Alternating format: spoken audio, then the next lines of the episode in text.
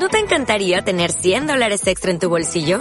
Haz que un experto bilingüe de TurboTax declare tus impuestos para el 31 de marzo y obtén 100 dólares de vuelta al instante. Porque no importa cuáles hayan sido tus logros del año pasado, TurboTax hace que cuenten. Obtén 100 dólares de vuelta y tus impuestos con 100% de precisión. Solo con Intuit TurboTax. Debes declarar para el 31 de marzo. Crédito solo aplicable al costo de la presentación federal con TurboTax Full Service. Oferta sujeta a cambios o cancelación en cualquier momento.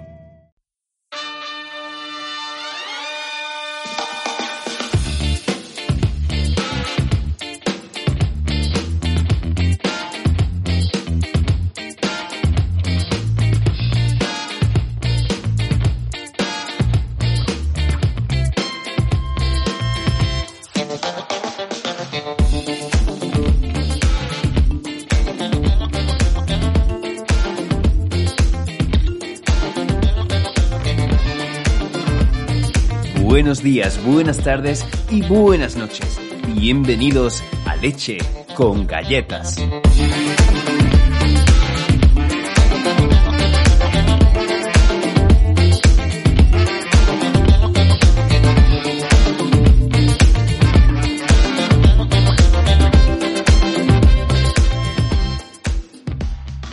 Bueno, Nia, eh, empecemos por el principio. ¿Cuándo una piedra se considera roca o viceversa? Ostras, eh, ahí, o sea, es una buena pregunta porque esto va a determinar como toda la credibilidad que la gente pueda tener en mí a partir de ahora. Eh, roca y piedra es como de lo más polémico que tenemos en geología. Y bueno, para empezar, digamos que la gente normal suele haber piedras, lo cual suele cabrear. La gente normal te refiere a que no son geólogos, ¿no? Sí, los, los mortales que no adoran a las piedras, rocas, eh, digamos que eh, suelen decir piedra, lo cual al mismo tiempo, proporcionalmente, suele cabrear a las geólogas y los geólogos. Aunque yo digo que siempre hay como dos tipos de geóloga, geólogo. Los que no les importa que digas piedra y a los que les suena como una patada en los riñones, ¿no? Eh, a mí me gusta la palabra piedra por sus connotaciones, por su etimología y por todo lo demás, y porque en geología tenemos las, la, digamos, la rama que estudia las rocas se llama petrología. Entonces es como, a ver, ¿qué está pasando aquí, no? Con esa etimología. Y bueno, a mí personalmente me gusta pensar un poco que siempre lo he pensado, no sé por qué, que las piedras son objetos arrojadizos y las rocas son objetos inamovibles, ¿no? Entonces con esta, con esta teoría hice todo un vídeo en YouTube que dije, vale, los, los seres humanos están caracterizados por esa, esa ansia de hacer herramientas, ¿no? Entonces, una catapulta sirve para lanzar piedras. Entonces, hasta cuándo, hasta, hasta qué límite se puede, puede ser piedra, ¿no? Puede ser lanzable, arrojadizo. Y me puse a buscar eh, los bolos estos de catapulta antiguo, romano, medieval, cuánto pesaban, ¿no? cuánto pesaba al máximo. Y, ¿Dónde se encuentra esa eh, información? Pues, en subastas, por ejemplo. sí, no sé, en coleccionismo, en cosas así y encontré como que el, más grande que encontré fueron 47 kilos, ¿no? Entonces dije, pues ahí pongo el límite. El límite de piedra y roca está en 47 kilos si tienes una catapulta o una balista, ¿no? y aquí se acaba mi credibilidad como geóloga eh, en, en este capítulo. Y bueno, prácticamente es eso. O sea, el otro día me encontré con una profesora eh, súper simpática, es bióloga, pero se ha enamorado de la, de la geología. Eh, se llama Carol, por si escucha esto, porque me, dijo que era súper fan y me dijo, yo a mis alumnos les digo, primero aprended lo que es una roca y luego podéis decir piedra. Y es así, ¿no? Es, es, es muy bonito eso, viéndolo desde esa parte. Y, pero, pero a mí no me importa que la gente diga piedra. Pues me, me, hace gracia lo que has dicho, porque lo tenía aquí apuntado, ¿no? Que mi propuesta era esa, ¿no? Eh, que si una roca tiene tamaño adecuado para ser lanzado como proyectil, entonces debería ser considerada una piedra. Así es como lo, lo entiendo sí, yo. Sí, sí, yo creo que todo empieza con el mito de David y Goliat o cosas así. No sé si Sí, sí. esto- el rollo este de lanzar, ¿no? De transformar algo en, en un, un, un objeto, en un arma, ¿no? Casi. Claro. Y, y claro, pero yo entonces me pregunté, claro, pero lanzar y ya está con la mano. O sea, y si utilizas un objeto y ahí es donde sale claro. la teoría de la catapulta, ¿no? No, no, la verdad que la teoría de la, de la catapulta, eh, vamos, debería estar eh, reflejada en los libros. Eh, en fin, Nia, eh, cuéntanos, a ver, ¿quién eres y qué has hecho con tu vida? Ahora, ahora, sí, después de, después de esta, esta- la- Después de esta gran después de esta introducción. gran introducción, eh, pues yo soy geóloga y me dedico a la ilustración científica, a veces a la divulgación, aunque me gusta más decir que soy como mm, alguien que hace entretenimiento geológico.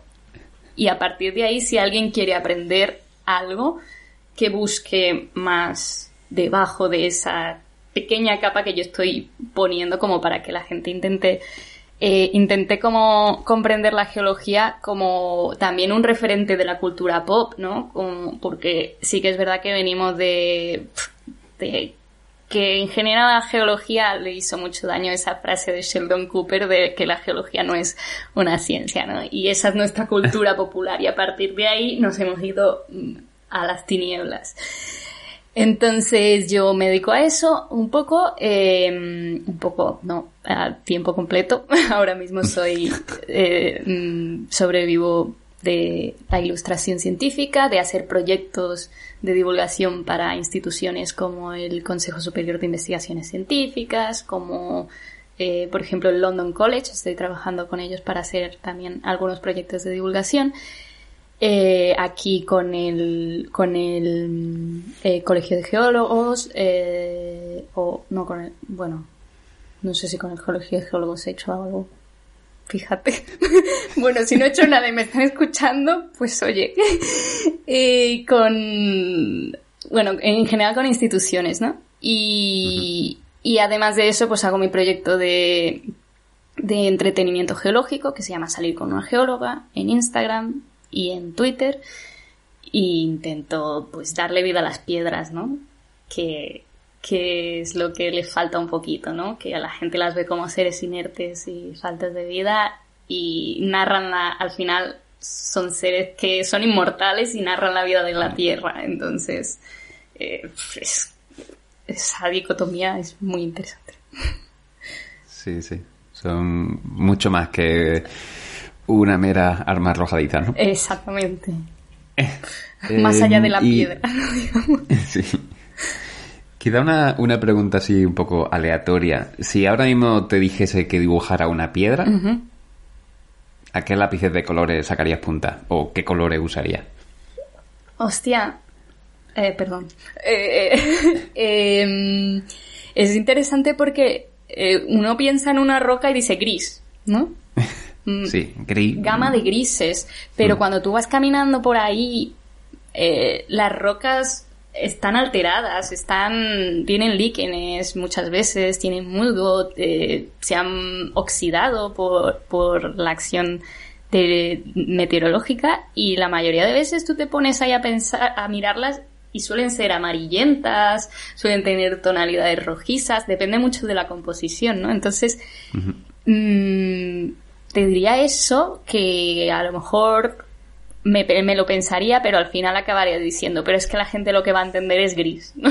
Entonces, eh, cuando suelo dibujar rocas, intento hacer como, pues, rocas amarillas, rocas grises, rocas verdosas, cosas así. O sea, intento hacer una gran gama de colores de, colores de roca porque al final tienen toda esa, esa gama cromática y es muy interesante. Claro. ¿Y qué técnica de, dibujo usas principalmente? Pues ahora mismo todo lo hago mayoritariamente digital. Eh, uso un, un iPad con una aplicación que pues, la verdad es que desde, desde que empecé a usarlo, empecé a subir más cosas, es muy, mucho más sencillo porque, o sea, lo que yo hacía antes era hacer un dibujo a mano, escanearlo, ponerlo en Photoshop, limpiarlo y mm. luego pintarlo o, o directamente hacerlo a mano y al hacerle la foto acababa perdiendo acababa perdiendo todo, ¿no? Porque los colores no son lo mismo, lo escaneas y no sé, en digital pues es mucho más sencillo, ya lo tienes ahí, lo puedes además compartir en más lugares, puedes cambiar el formato, pues y suelo utilizar eso, suelo utilizar un, iPad con su lápiz de estos y y para adelante. Pero me, o sea, extraño mucho el, el el, lo manual, ¿no? Ponerme ahí a dibujar en un folio con sus retuladores, con sus colores y todo eso. Y simplemente por curiosidad, por si alguien eh, dijera, oh, me voy a bajar esa aplicación del iPad y me voy a poner a, dibujar, ¿no? ¿Cómo se llama esa aplicación? Yo dibujo con Procreate. Es una aplicación que no sé si está para Android, pero para iOS al menos la, la sí que está es de pago, pero yo es lo más amortizado de mi vida que tengo ahora mismo. o sea, Seguro. y cada vez, cada vez que, o sea, y, y, me da de esto porque cada vez que le hablo a alguien, pues la, la persona, pues se hace fan, ¿no? De la aplicación y digo, joder, a ver si voy a tener que decirles a los de la aplicación, eh, mm, oye, mm, eh, queréis quererme un poquito porque os estoy, os estoy llevando mucha gente. Pues sí. Pero sí, sí, es, es fantástico. Hay ahí una posibilidad de, patrocinio, ¿no? De salir con una geóloga. No, me he lanzado yo a esos lares, pero. pues. Bueno, quizá algún día merezca la pena explorarlo, ¿no? Sí, sí, sí. Em, y, bueno, así en, papel, eh, cuando a lo mejor antes usaban más papel, o no sé, otras cosas que no fueran papel, eh, Graffiti. ¿qué, estilos te... Bueno, sí, claro. Eh, eso. ¿Qué otras formas o qué otros estilos has explorado o te gusta usar? Eh, o sea, yo empecé... Lo de la ilustración con la geología es de hace relativamente poco, porque yo cuando dibujaba antes, a mí me encantan los monstruos y los relatos de terror, la fantasía, todas estas cosas, y yo lo que dibujaba mm. Estas cosas y las hacía, mi formato preferido era la tinta china, por ejemplo. Entonces yo dibujaba todo blanco y negro, tinta china y, así como mm, cosas monstruosas y eh, paisajes así como oníricos y de cosas de terror. Entonces eso es el formato que utilizaba mayoritariamente antes de plantearme, oye, ¿podrías mezclar la geología con el dibujo? Pero hasta ese momento yo no hacía monigotes de colores como, hmm. como los hago ahora. O sea, yo era súper darks, ¿no? Que se Dark. Más, más oscura, más... Ajá, y lúgubre. Sigo siendo. A pesar de los Volkis, ¿no? que son súper De los Volkis, sí, Bueno, luego, luego hablamos de eso. Um, Vale, entonces, bueno, eso, yo te, te, conocí gracias a tu proyecto de salir con una geóloga, que ya hemos mencionado. Y, nada, te quería preguntar, pues que nos contara un poco más sobre él, ¿no? Has mencionado, pues que hay ilustraciones en Instagram, eh, en Twitter, pero, bueno, ¿cómo nació? Eh, ¿Hay cómics publicados que se puedan comprar en librería hoy en día? O cuéntanos. Pues, a ver, eh, salir con una geóloga es la transformación de un proyecto que yo creé en 2011 que se llamaba Razones para salir con un geólogo en Facebook y yo empecé, digamos, cuando empecé la carrera, ¿no? 2011, por ahí. Dije, voy a hacer algo. Había un auge de las páginas de Facebook eh, de razones para salir con un diseñador, mm. razones para no sé qué. Y yo dije, bueno, pues voy a hacer yo. La, primera vez que me he sumado a alguna, alguna moda, ¿no? Y dije, pues la voy a hacer yo de geología.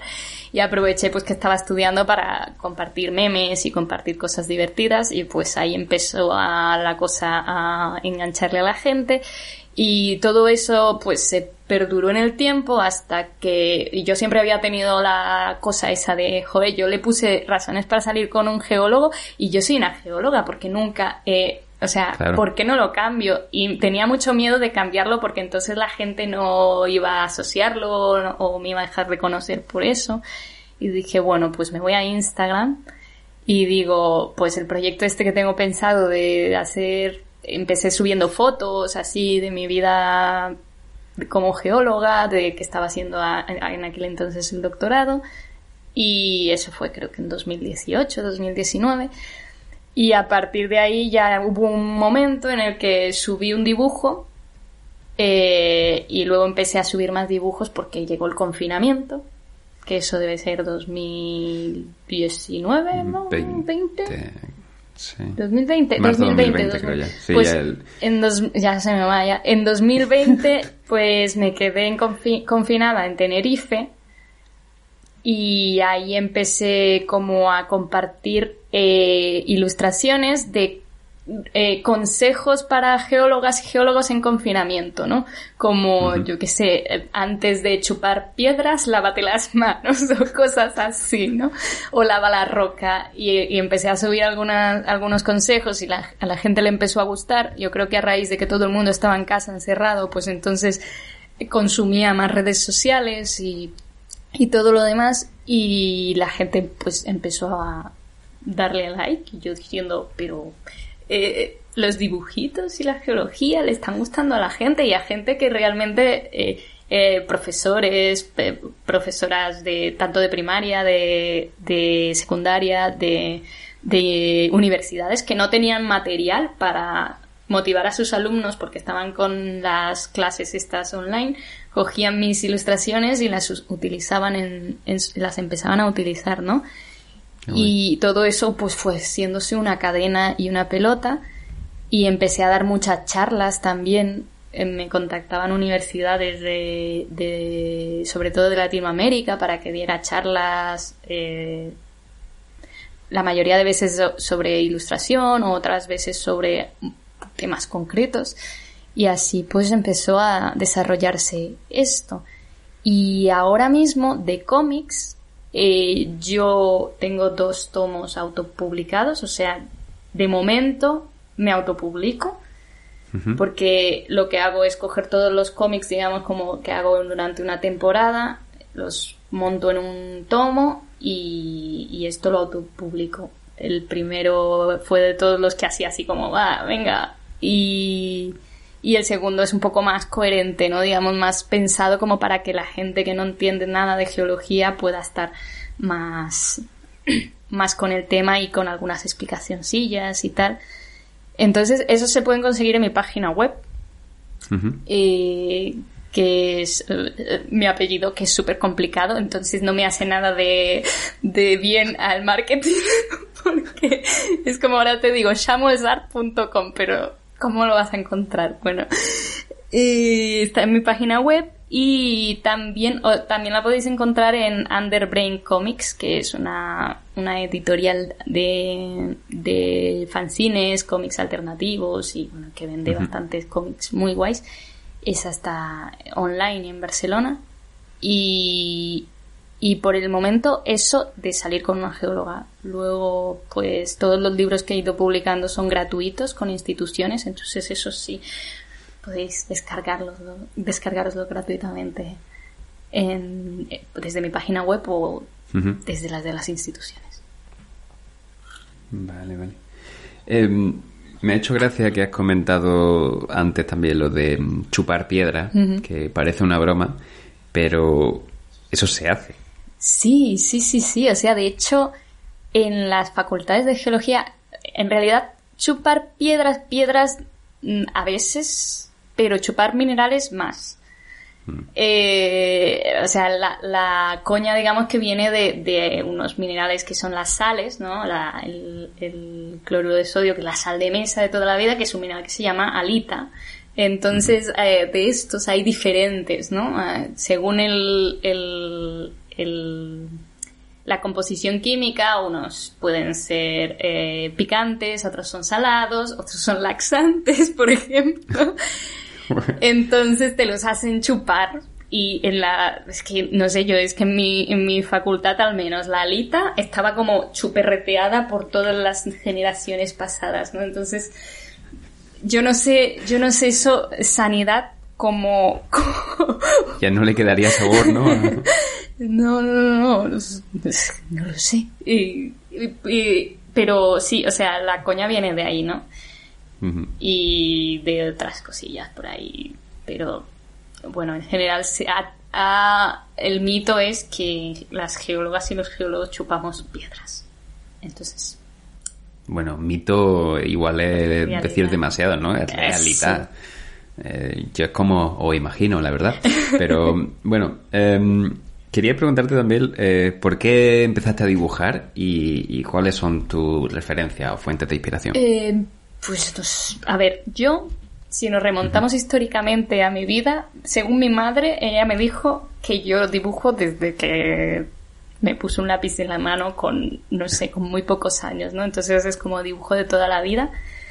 Y, y no sé si, o sea, se ha ido transformando en mi personalidad prácticamente. Yo desde que me conozco en la clase era la niña que dibujaba en los márgenes de los libros o que estaba en una clase y estaba rellenándolo todo, en vez de escuchar, pues eh, haciendo dibujitos en, en, en, todo el libro, toda la libreta y en la universidad también, o sea, era como que estaba yo ahí, estaba matemáticas, oh, bueno, pues voy a dibujar aquí unas cuantas cosas porque no me interesan las matrices, no sé, cosas así, ¿no? Em, eso y, y de toda la vida que me conozco, la verdad. En, de los referentes, referencias, fuentes de inspiración, de, o sea, digamos que de cómic o así, yo creo que uno de mis artistas de cómic referentes es Mike Mignola, que es el autor de Hellboy. Eh, mm, me gusta muchísimo, es como de mi lado más darks y creo que me ha, me ha, o sea, le ha aportado muchísimo a mi ilustración incluso a esta que es un poco más eh, monigote, más kawaii, más cositas así. Eh, de, y de, o sea, en general en el lado artístico son todos muy oscuros, son todos muy oscuros. Luego hay un artista que me encanta que es polaco, que se llama Sadislaw Beksinski, que hace unos cuadros tremendos, así como de realismo tétrico, onírico, una cosa un poco rara. Y, y luego ya en animación yo creo que es lo que más me inspira en, en mi estilo de dibujo este geológico que tengo para los cómics, que son, por ejemplo, mi, mi serie favorita de toda la vida es Avatar, la leyenda de Aang, y luego la, la que viene después, que es la leyenda de Korra. Estos son series de animación que son una pasada. Luego mucha gente ve en mis dibujos cosillas así como rasgos de hora de aventuras, que también me gusta muchísimo. Eh, me gustan mucho las series de animación en general, eh, Steven Universe, eh, ahora pues The Old House, uh, Amphibia, son series todas así como... Y además suelen ser series muy interesantes, sigo a todas sus creadoras y creadores y, y me encanta como todo lo que hacen, ¿no? Y yo que sé, luego, por ejemplo, de música, me encanta la foltrónica gallega, entonces, pues... Eh, uh, eso es lo que suele escuchar, ¿no? cuando te pone a dibujar. Sí, bueno, cuando me pongo a dibujar, mira, cuando me pongo a dibujar tengo un, un as en la manga que es que me pongo música ambiente del, del videojuego de Skyrim. Es, uh. eso, eso es mano de santo, joder, eso me transporta y digo, oh, aquí estoy. Tranquila. Yo os lo recomiendo. Sí, sí, sí. No, yo, yo soy de, los tuyos. A mí también me gusta música así de ambiente, incluso bandas sonoras, ¿no? Para, para trabajar. Sí, la verdad es que. Pero la verdad que, bueno, eh, no me ha dado tiempo de anotarlo. Eh, cuando el podcast esté publicado, la gente igual puede darle al pause y escribirlas. Pero bueno, luego te pregunto otra vez todas esas referencias porque la verdad que no las conozco, las series de animación que has mencionado, y, oye, me interesaría porque la verdad que me gustan, ¿no? Sí, Son, son una pasada. Además, las series de animación empiezan siendo para niños, lo que tiene una serie de animación que son capítulos sueltos, mm. sin conexión, y en la segunda temporada ya eso ya es como, no, no, esto, esto es para niños, pero, pero calla, que aquí hay una continuidad y, y te enganchan. Sí, sí. Sí, eh, con, la animación, con, eh, en las películas y series, no sé por qué mucha gente eh, quizá eso lo, lo, relaciona pues que son productos para niños, ¿no? Pero es que, mm, bueno... Sí, pasa mucho también con el cómic, ¿no? Con el cómic, mm. sobre todo el que no tiene, por ejemplo, el cómic americano, que es un poco más de superhéroes, más de, mm. eh, pues, como más de adultos, ¿no? Se, se, eh, se, se, directamente se relaciona más con adultos, luego hay un cómic un poquito más es que yo le llamo de monigotes, ¿no? Que podrías decir, joder, es para niños. Entonces a mí lo que me sorprendió de que la gente me siguiera era que me seguían adultos que estaban viendo dibujitos y que estaban, y que mm. al principio lo puedes relacionar para niños, pero, pero, o sea, yo no me corto normalmente. Si tengo que hacer algo, un libro que está enfocado directamente para niños, pues sí que lo vamos a adaptar, pero yo con mis cómics no, o sea, no están destinados directamente a niños, son los adultos y los profesores, profesoras, estudiantes de universidad los, los, están leyendo. Y eso mola. Pues eh, bueno, me hace gracia porque antes han mencionado, hablando de, eh, del estilo kawaii, Eh, simplemente para mi madre, hola mamá, posiblemente escuche esto en algún momento, eh, ¿puede explicar así brevemente qué significa eso de kawaii? el estilo kawaii es como el estilo cookie japonés. Eh, son dibujitos cookies japoneses, eh, no, o sea, no hay que pensar en el anime o en el manga hay que pensar como en estas figuritas como los sushis estos con dos, dos puntitos con ojitos y una sonrisita así como medio pues eh, esto eso es el estilo kawaii es muy sencillo y al final yo hago rocas con ojitos así como redonditos y volcanes también con ojitos entonces siempre he pensado que es muy kawaii Sí, sí. No, pero sí, bueno, yo creo que, lo ha explicado bien. Es una pena que el podcast no tenga el vídeo, pero, pero bueno, yo creo que con, el audio eh, se entenderá. Pues te lo iba a decir em, luego, porque en un, en un podcast donde tengo que explicar luego cosas de geología, eh, voy a intentar hacerme entender con mis palabras. Seguro, seguro que lo consigue. Em, vale, pues te iba a preguntar por unos personajes que ya hemos mencionado antes, porque eso, ¿no? Tú has dicho que, que eres o eras dark, em, te gustan los monstruos, em, que por cierto es muy chula esas ilustraciones de monstruos que he visto por ahí. Em, pero claro, también tiene otro proyecto que son los Volkis, ¿no? Que son para mí lo, lo contrario de Dark. La antítesis, totalmente. Eh, ¿Quiénes son los Volkis? Los Volkis son unos personajes que, bueno, que creé, creamos junto a nuestro, digamos, el grupo con el que he ido trabajando y he hecho varios proyectos de divulgación. Son un club de amantes de los volcanes que, eh, digamos, que llevan las riendas de un libro que publicamos hace poco, que es de divulgación de volcanes y es pues se llama Descubre los volcanes, acompaña a los Volkis en su aventura volcánica. Entonces los Volkis son estos personajes que van a ayudar pues a toda la familia a un viaje, una aventura a través de lo que es un volcán, de cómo entrar en erupción, de qué procesos se desencadenan para que un volcán entre en erupción. Esto es importante porque esto, por ejemplo, no hay casi ningún libro de volcanes de todos los que te puedas encontrar que te expliquen un proceso tan complicado como qué desencadena una erupción, ¿no? Muchos te explican de dónde viene el magma, eh, cuando sale a superficie y que crea estos edificios volcánicos, tipos de volcanes, tipos de erupciones, pero o sea, hemos dado como un poco mm, más de... Hemos dado un poco más al público, ¿no? De lo que ya suele haber publicado. Y los Volkis son, pues, esos personajes que, o sea, están representando diferentes materiales volcánicos, como, por ejemplo, una lava. Pues hemos creado al personaje de lava, porque era lo más lógico llamarle lava. Luego hay personajes como Scori, que representa las escorias volcánicas, que son estos, eh, estos eh, materiales que salen eh, volando, disparados cuando el volcán entra en erupción. O, mm, luego tenemos a Basalti, que representa un, las coladas de lava cuando se enfrían, crean, eh, depende de su composición, si es basáltica, pueden crear unas columnas basálticas como la que podríamos imaginar en la calzada de los gigantes. Entonces basalti es eso, como un, una, una especie de forma geométrica, que es el que más me cuesta de dibujar cuando lo hago. Y, y en general los volkis son esto, ¿no? Luego están como capitaneados por Rocky, que, que es su, eh, digamos, profesore, porque lo que hemos hecho ha sido que todos los Volkis tengan como sean eh, género neutro, para que cualquier niño o niña se pueda identificar con, con todos. Entonces intentamos, siempre hemos intentado que sean, eh, digamos, muy inclusivos, ¿no? Los Volkis son rocas, son entonces al final es como, pues la roja no, no, tiene género, ¿no? Y quisimos hacerlos así desde el principio. Y, y estos son los Volkis, entonces si son los que acompañan a los niños y niñas en esta aventura, en esta aventura volcánica. Y sí es verdad, o sea, si vais a ver a los Volkis y descargáis el libro, veréis que son como todo como súper ¡Wii!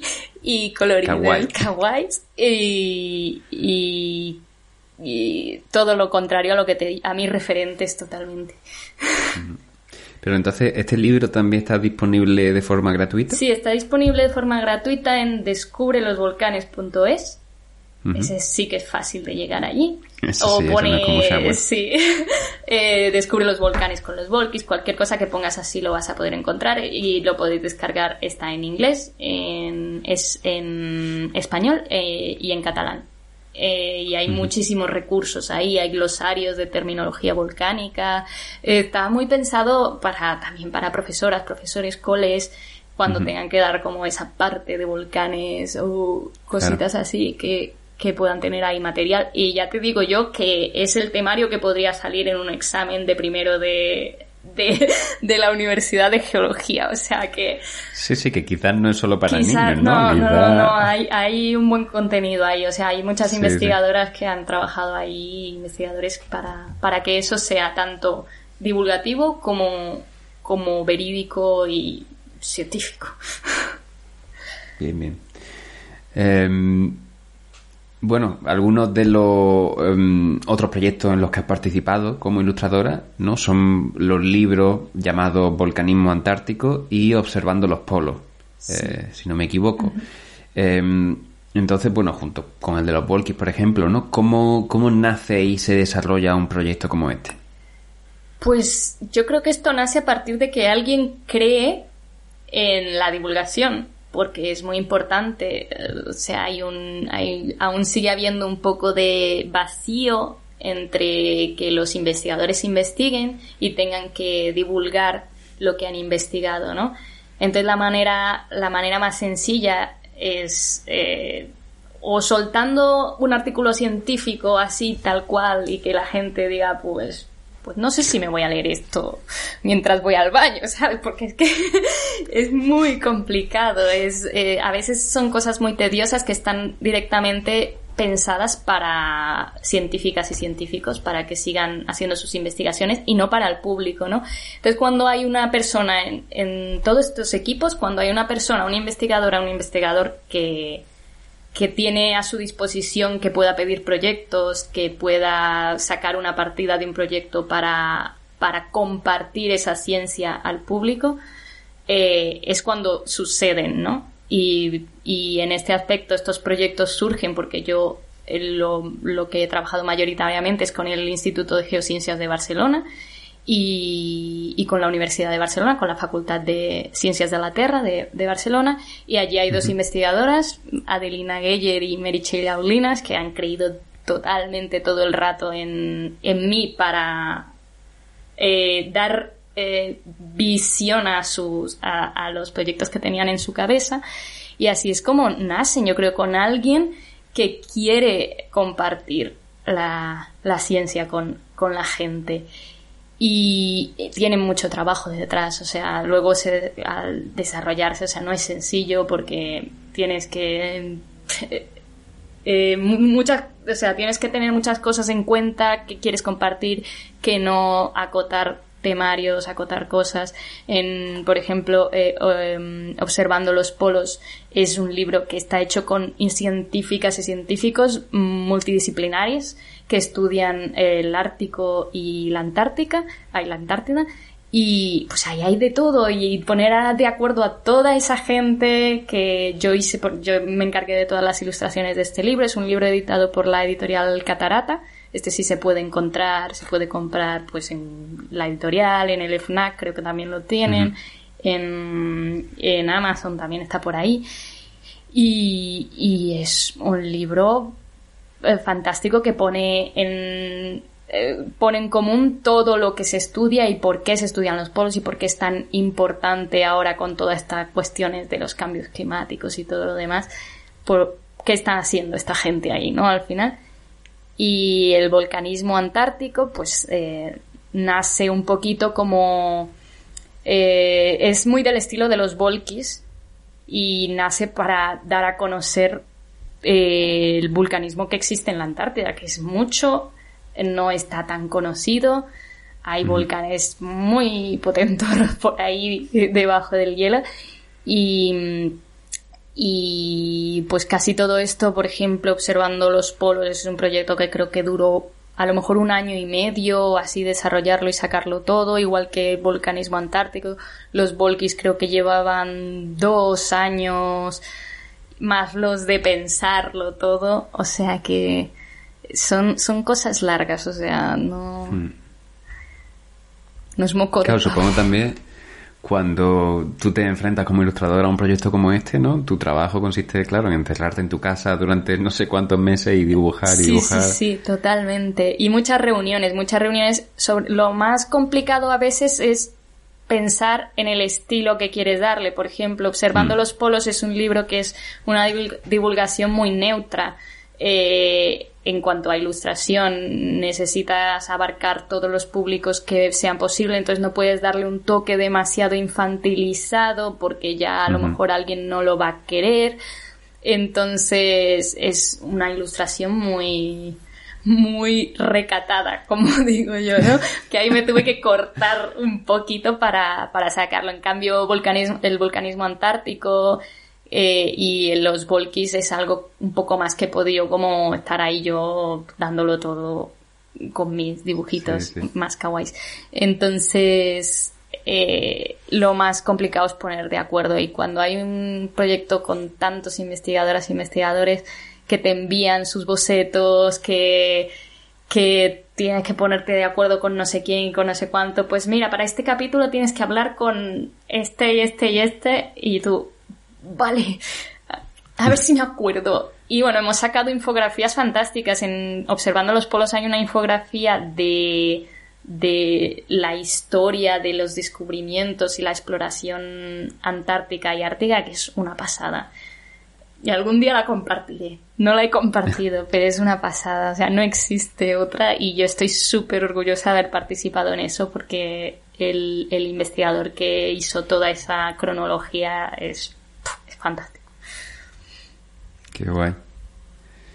La verdad que, que sí. Em, me, me gusta, la verdad, y tenía ganas de, de hablar contigo, ¿no? Porque eh, yo cuando era pequeño, pues también eh, cayeron en mis manos algunos de estos libros, ¿no? De, de divulgación, que te- habían unas ilustraciones chulísimas, ¿no? Y, y, y claro, ahora pues estoy aquí hablando contigo que tú pues, te has dedicado, te dedicas a hacer este tipo de cosas, ¿no? Que la verdad me parece un trabajo súper guay. Em, Y- y, y la verdad que las ilustraciones ¿no? que se pueden ver en tu página web son, son preciosas, son chulísimas, tanto las recatadas como tú dices, como pues a lo mejor otras Como que son las más así un poquito más. Sí. Yo desde aquí, yo creo que lanzo así como un mensaje que es, eh, muchas veces se invisibiliza el trabajo del ilustrador o de la ilustradora, ¿no? Muchos libros están, paga autor o autora y luego Mm. tienes mogollón de ilustraciones y pues a lo mejor el ilustrador está en pequeñito, en los créditos, pero oye, ¿qué otro medio tienes tú para explicar a veces conceptos muy complicados que la ilustración, ¿no? ¿Qué más que darle un poquito de peso? Y yo pues estoy intentando por eso desde directamente desde lo visual eh, explicar todo. Entonces que, que, que se haga valer un poquito el trabajo ese ilustrativo. Pues sí. Em, vale, pues cerca de donde vivo actualmente, en el condado de Devon, en el suroeste de Inglaterra, hay una pequeña población llamada Topsham, donde se construyó un famoso barco, eh, el Terror, creo que te sonará, porque el Terror y Erebus ¿no? se hicieron un viaje así por los confines del mundo Exactamente. y, y, bueno, dieron nombre a dos montes, ¿no? Muy famosos de la Antártida. Y uno de ellos quizás el más alto, el Erebus. Em, bueno, quería preguntarte em, que nos contases un poco por qué, por qué es especial. Pues bueno, vamos a dar un poquito como datos técnicos, ¿no? Así como para situarnos. Y el Monte Erebus es un volcán, para empezar, es un está digamos catalogado como estratovolcán, mide unos 3.794 metros, es altito. Eh, hay que tener en cuenta que es una isla, además que está situado en una isla.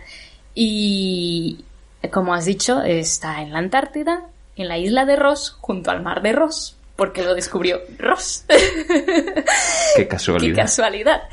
Entonces, eh, bueno, este, este volcán eh, pues suele producir erupciones de tipo stromboliano, que son estas poco, poco explosivas. Habéis tenido a Olaya también aquí en el de esto, entonces ella, eh, o sea, podéis ir a su, a su capítulo y aprender de volcanes. Yo solo os voy a dar como aquí cuatro cosillas.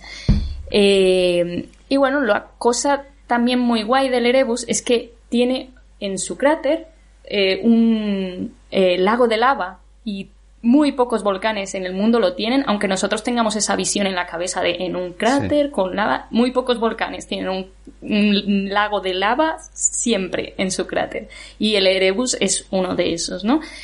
Y algún datito más, pues es que es uno de los volcanes de la Antártida más activos que, que hay allí en el continente y de los que se ha podido observar, ¿no? Erupción y se ha podido observar aquí, en la isla de Excepción y en algún otro sitio, por, por el ojo humano, ¿no? digamos, por, por los humanos. Y como decías antes, pues lleva el nombre de dos eh, barcos que eran gemelos, que, fueron, que se construyeron allí y mm, que iban capitaneados, bueno, capitaneados, comandados, no sé. El jefe de la expedición era un señor llamado... Em, eh, llamado, ¿cómo se llamaba? Eh, Clark Ross, pero de nombre ya no me acuerdo, fíjate, si lo tengo por aquí. James. James, era James. Sí, James Clark Ross. Y era pues oficial de la Armada Real Británica y le dijeron a este señor, vete para allá con los dos barcos a ver qué te encuentras y realmente llegaron muy muy al sur, o sea, era lo más al sur que llegaba nadie hasta la fecha. Y luego el siguiente que llegó ya fue unos años después.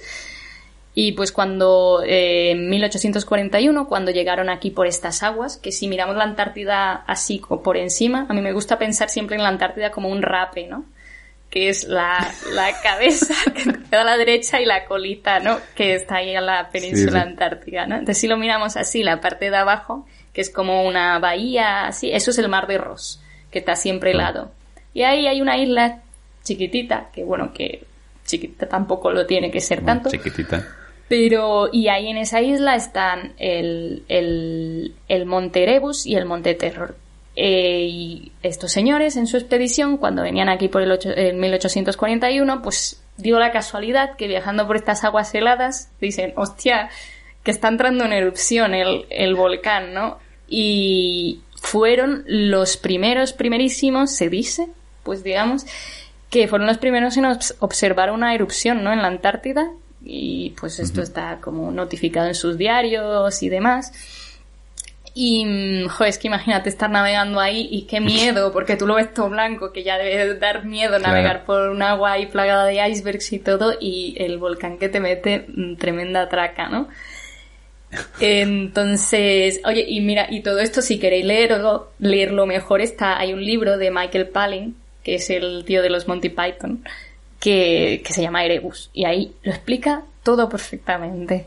Pero, y por eso, o sea, el Erebus es ese volcán más activo de la Antártida que fue descubierto por estos señores que ni corto ni perezoso, pues le llamó a todo Ross, ¿no? La isla, la isla donde está el Erebus también, la isla de Ross. Y a mí me parece espectacular. Una anécdota, espera.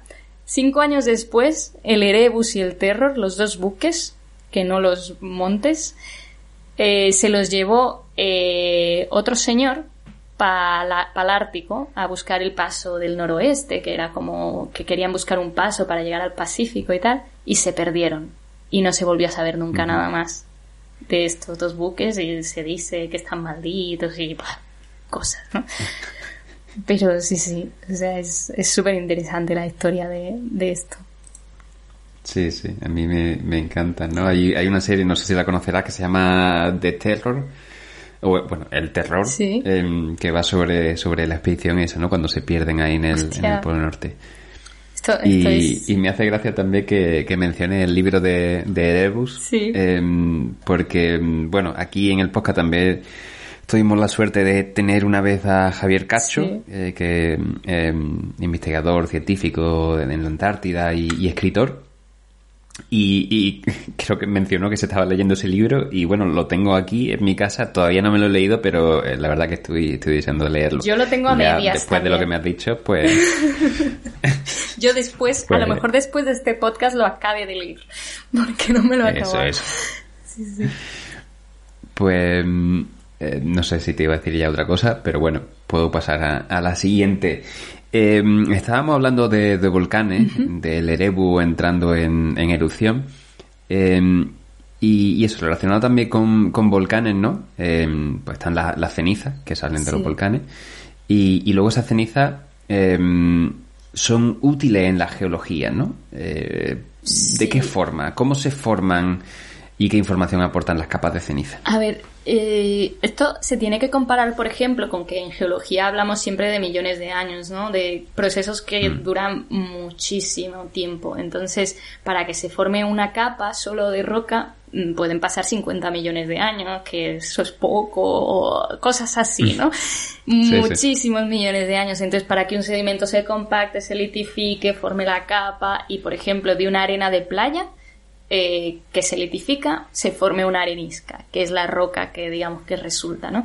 ¿Qué pasa con las cenizas? Que lo que nos están dando son procesos súper rápidos. Los procesos eruptivos ocurren, pues, si lo comparamos con lo que estuvo La Palma en, en erupción, que creo que fueron unos 50 días, y no me no sé, a lo mejor ahora os estoy engañando, pero, eh, o sea, se neces- eh, una erupción es un proceso geológico que representa un periodo de tiempo muy cortito, ¿no?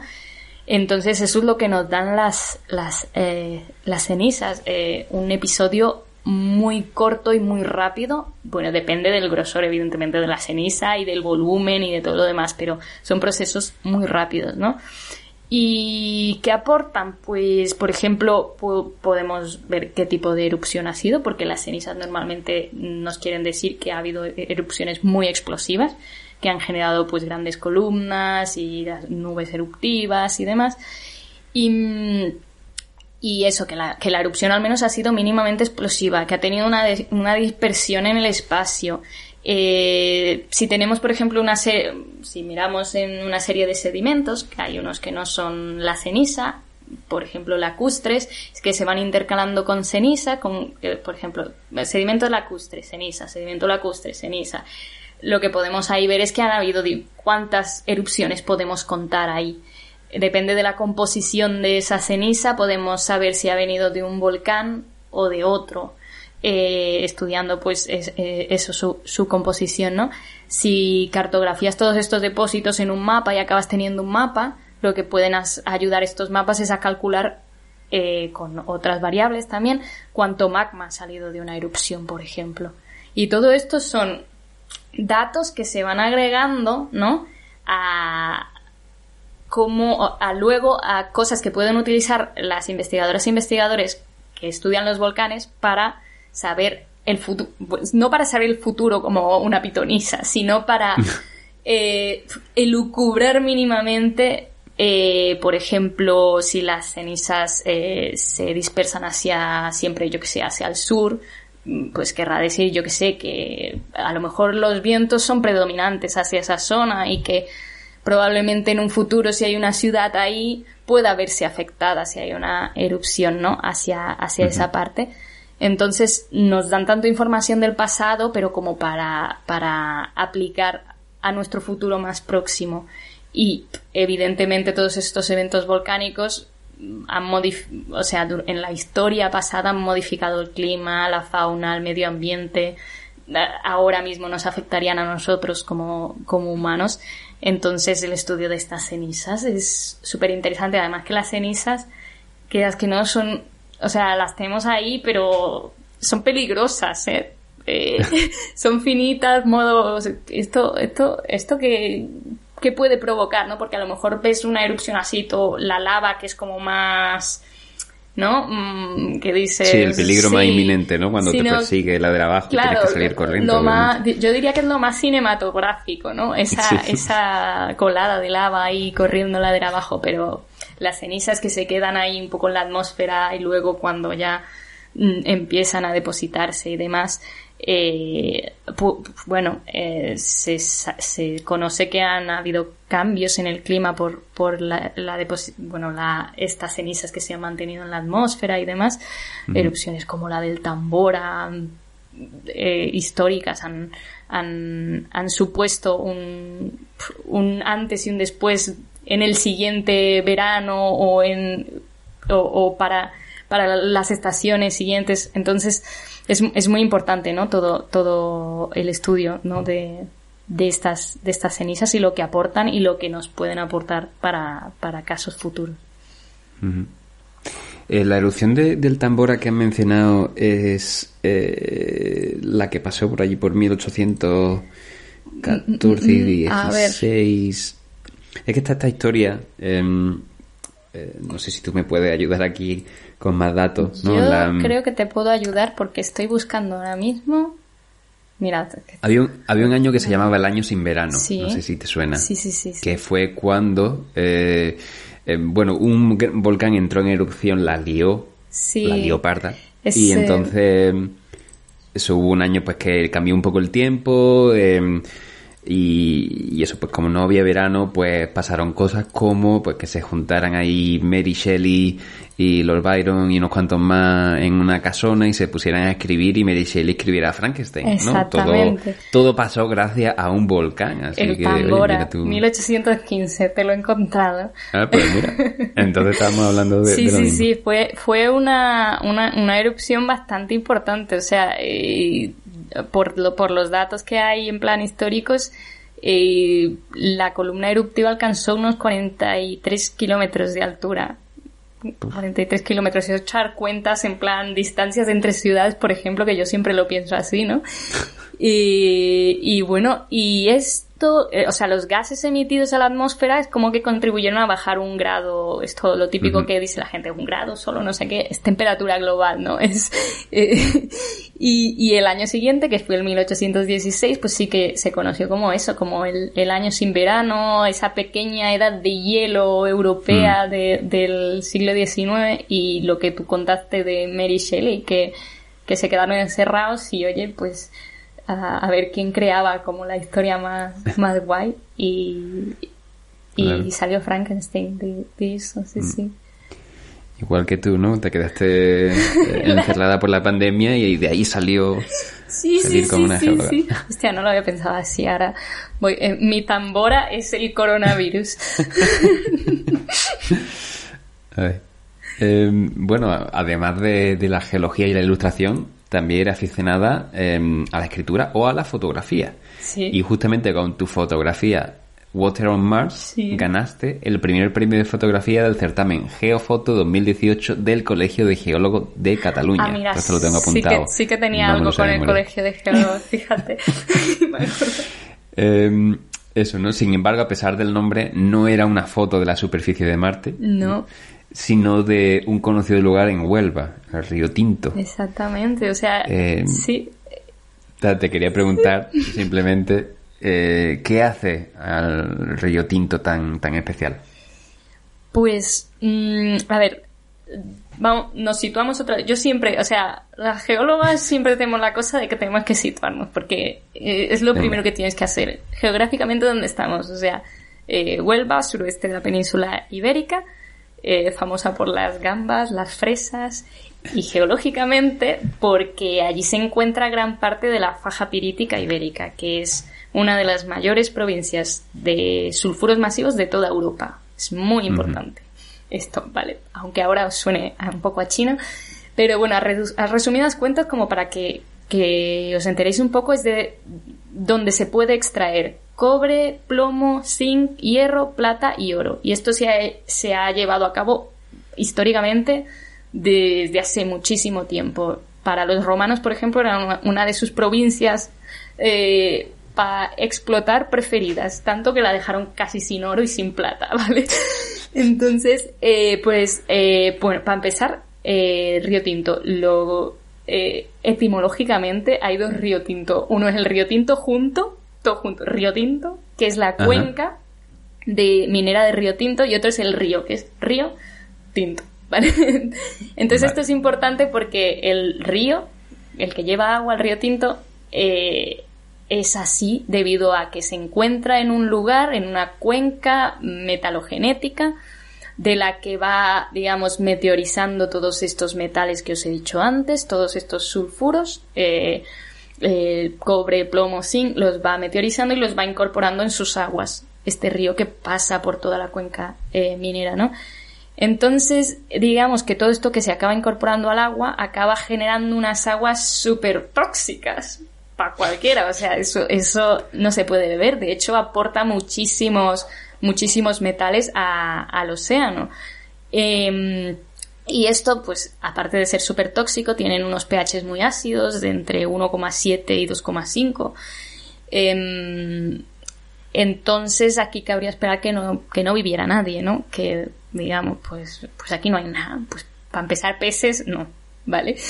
Entonces, eh, pero sí, pero sí hay, hay vida. O sea, eh, de hecho, la foto esa que estás viendo, prácticamente bueno, que estás viendo, que, has visto tú, que ahora no estáis viendo vosotros.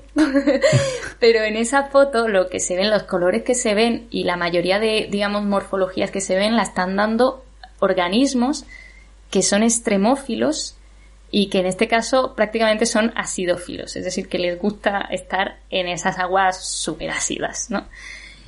Eh, y esto es lo que hace especial, ¿no? A este, a esta, a esta región. Entonces, hay unos organismos que son algas unicelulares y otros que son unos organismos que yo no voy a entrar en el tema porque seguramente me equivoque, pero se alimentan de materia orgánica, ¿vale? ¿Y cuál es la materia orgánica que tienen disponible? Pues son estas rocas eh, con sulfuros.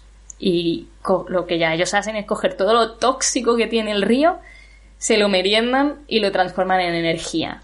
Y necesitan merendar muchísimo, muchísimo, lo cual está, lo, con lo cual están cogiendo pues mucho material de ese que incorpora el río, de todos esos metales, y se los, se los están jalando y están creando pues sus, su, su, hábitat, ¿no? Ahí. Y estas condiciones súper extremas, pues entonces han captado la, digamos, eh, captaron la, toda la atención de la NASA.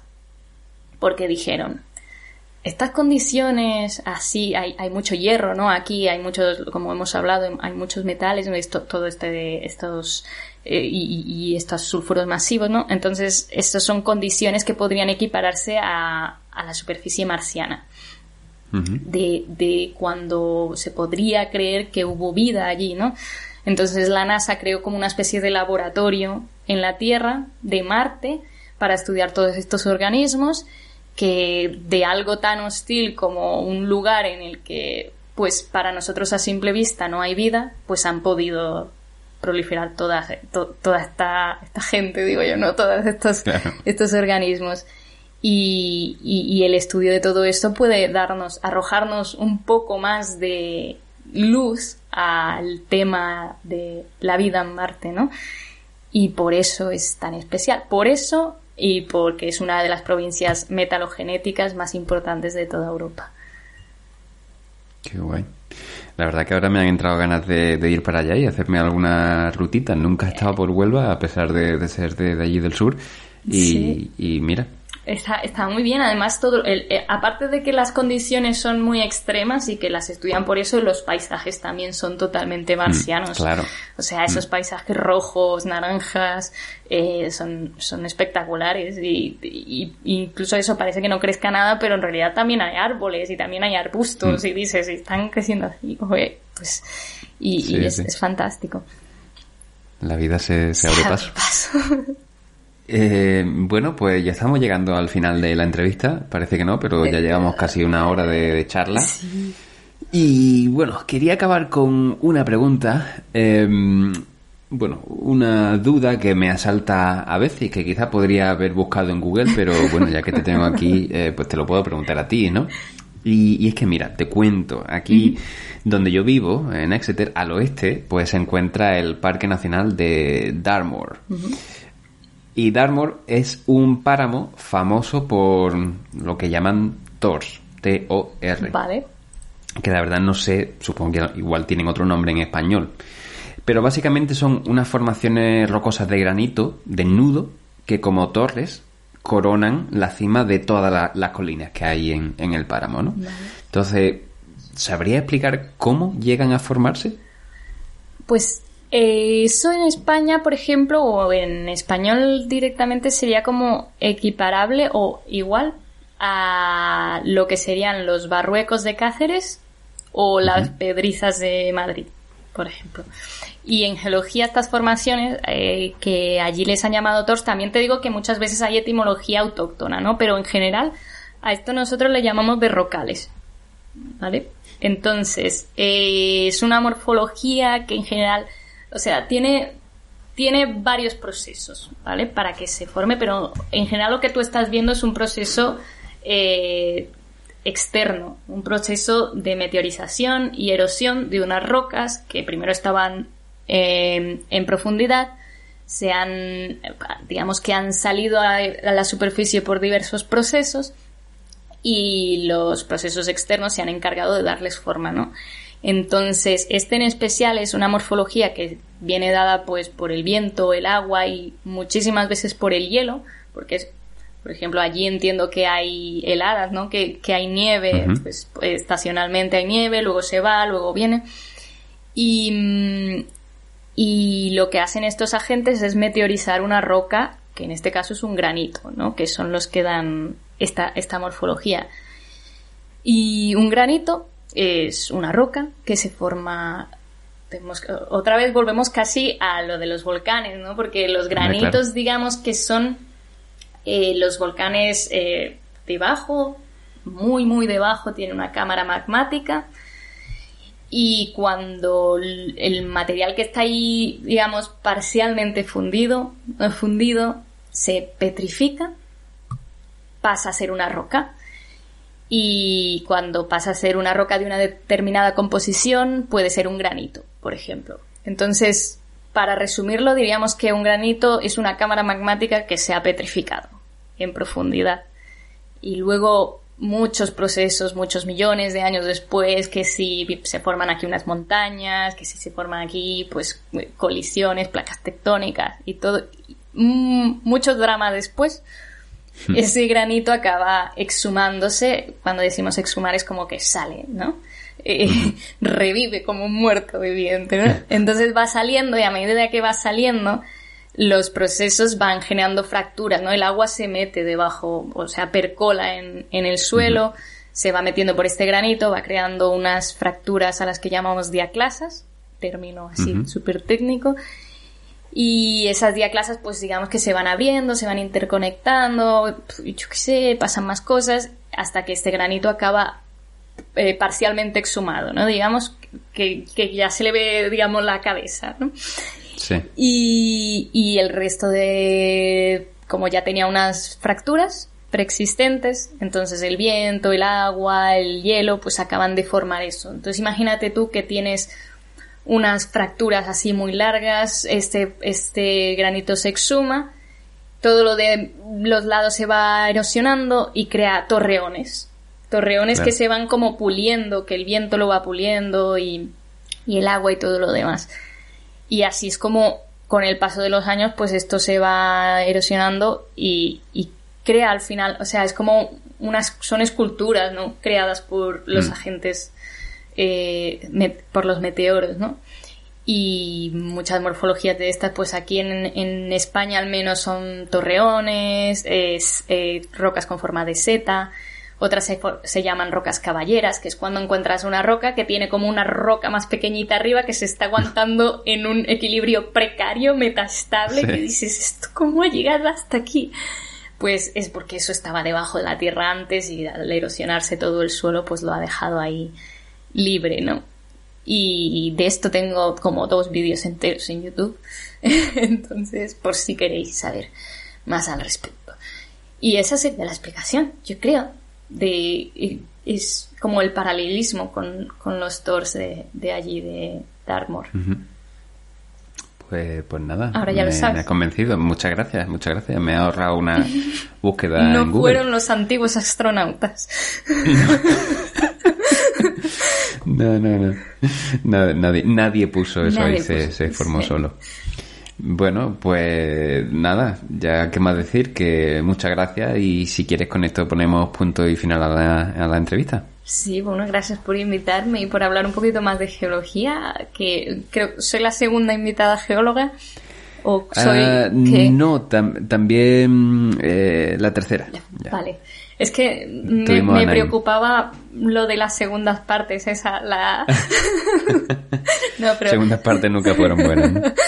No, pero, o sea, gracias ahí por confiar en la geología y eso, para traernos Nada, aquí nada. a hablar un poquito. Es un tema que, que es muy interesante y bueno, yo creo que la primera vez con Olaya intentamos tratar el tema de los volcanes también porque era de rabiosa actualidad, estaba Sí, La Palma ahí sí. erupcionando. Eh, luego hablamos también con Naim de geología, pero de sí, de otras partes del sistema solar, ¿no? Y ahora pues de principalmente de ilustración. Sí. Eh, aunque luego hemos tocado otras cositas de, de geología, ¿no? Está pero bien, están, la verdad que están relacionadas perfil- con dibujos Claro. que he hecho, totalmente. Claro, claro. sí. La verdad que, que me apetecía, ¿no? Así charlar con, contigo. Y, y nada, de verdad, muchas gracias por, por pasarte por aquí y hablamos pronto. Genial, muchas gracias y un saludo para todos y todas.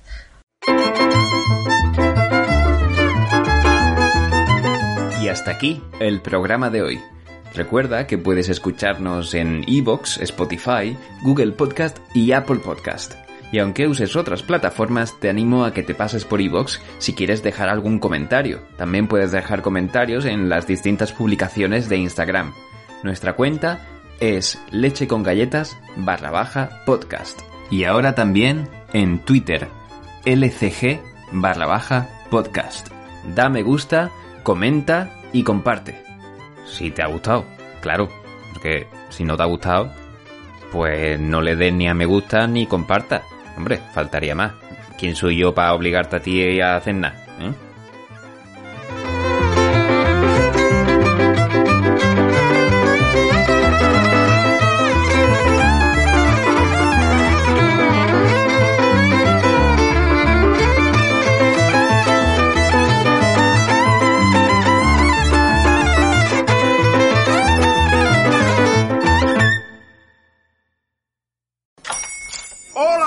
Días, mi pana. Buenos días, bienvenido a Sherwin Williams. ¡Ey! ¿Qué onda, compadre? ¿Qué onda? Ya tengo lista la pintura que ordenaste en el ProPlus app. Con más de 6.000 representantes en nuestras tiendas listos para atenderte en tu idioma y beneficios para contratistas que encontrarás en aliadopro.com. En Sherwin Williams somos el aliado del PRO.